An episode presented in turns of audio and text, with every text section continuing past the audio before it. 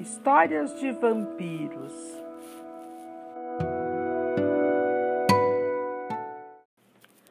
Você sabe de que história eu mais gostei no seu livro? perguntou Ana, voando ao lado de Anton no meio da noite.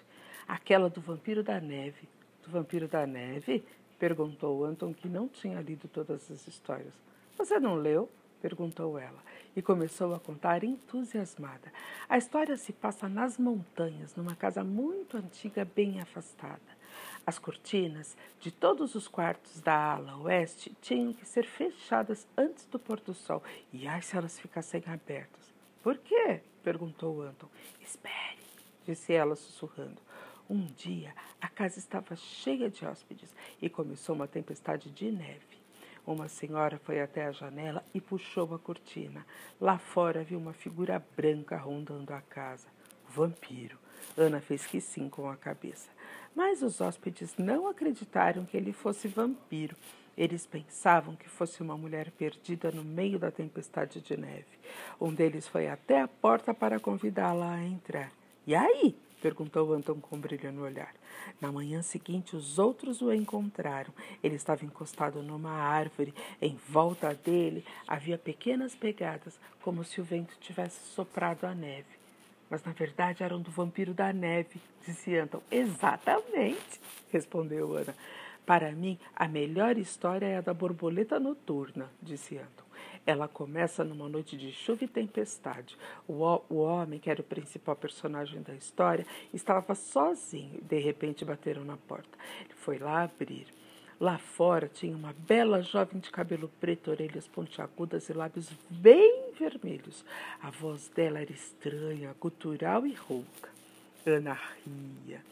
Ele a convida para entrar, pois acha que ela deve estar completamente molhada. E é claro que ela não está nem um pouco, não é? Não, disse Anton.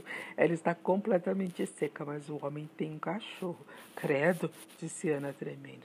E ao vê-la, o cachorro começa a latir, tanto de medo que o homem é obrigado a mandá-lo para o jardim.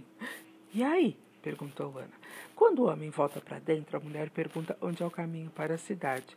Ele quer iluminar o recinto para vê-la e caminha para a lamparina até a porta. Mas não há ninguém ali, conclui Ana. Baixinho, Anton continuou a contar. Mas o homem tem um amigo e conta a ele sobre sua visitante noturna. O amigo adverte de que a mulher era um vampiro, mas o homem não acredita. Pede apenas ao amigo que fique por uns dias com o cachorro, pois de uma hora para outra o cachorro passará a ter medo dentro de sua própria casa. Ai, que sorte! suspirou Ana. Vampiros detestam cachorros. De noite a mulher aparece de novo. Ela caminha até o homem e coloca as mãos gélidas sobre o ombro dele. Ela começa, ele começa a sentir uma estranha sonolência quando de repente percebe que estava segurando a Bíblia. O quê? gritou Ana. E você vem me contar essas coisas? Suas narinas tremiam e ela olhava para Anton indignada. Só falta você me dizer que o homem. Espetou o vampiro. Sim, senhora, disse Anton rindo tão empolgado com sua história que não percebeu o efeito que causara em Ana. E você quer saber com o quê? Não! guinchou ela. Não! Com palito de fósforo, disse Anton. É que a mulher se transforma em uma borboleta not... se transformara em uma borboleta noturna e para espetá-la bastava um palito de fósforo bem afiado. Só então ele olhou para Ana. Ela parecia estar desmaiando.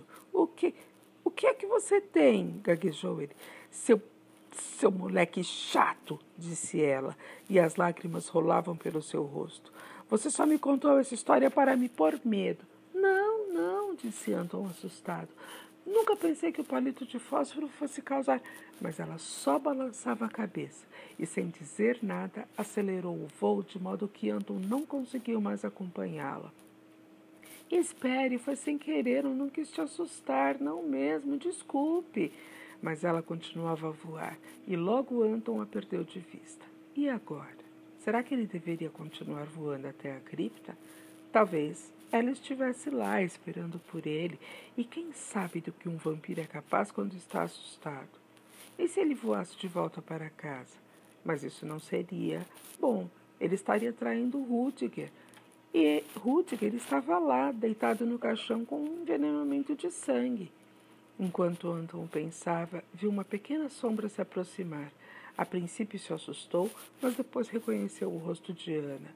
Eu estive pensando, disse ela baixinho e soluçando.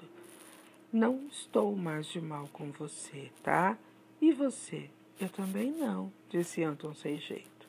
Então venha, vamos continuar voando, disse ela sorrindo e pegando-o pelo braço.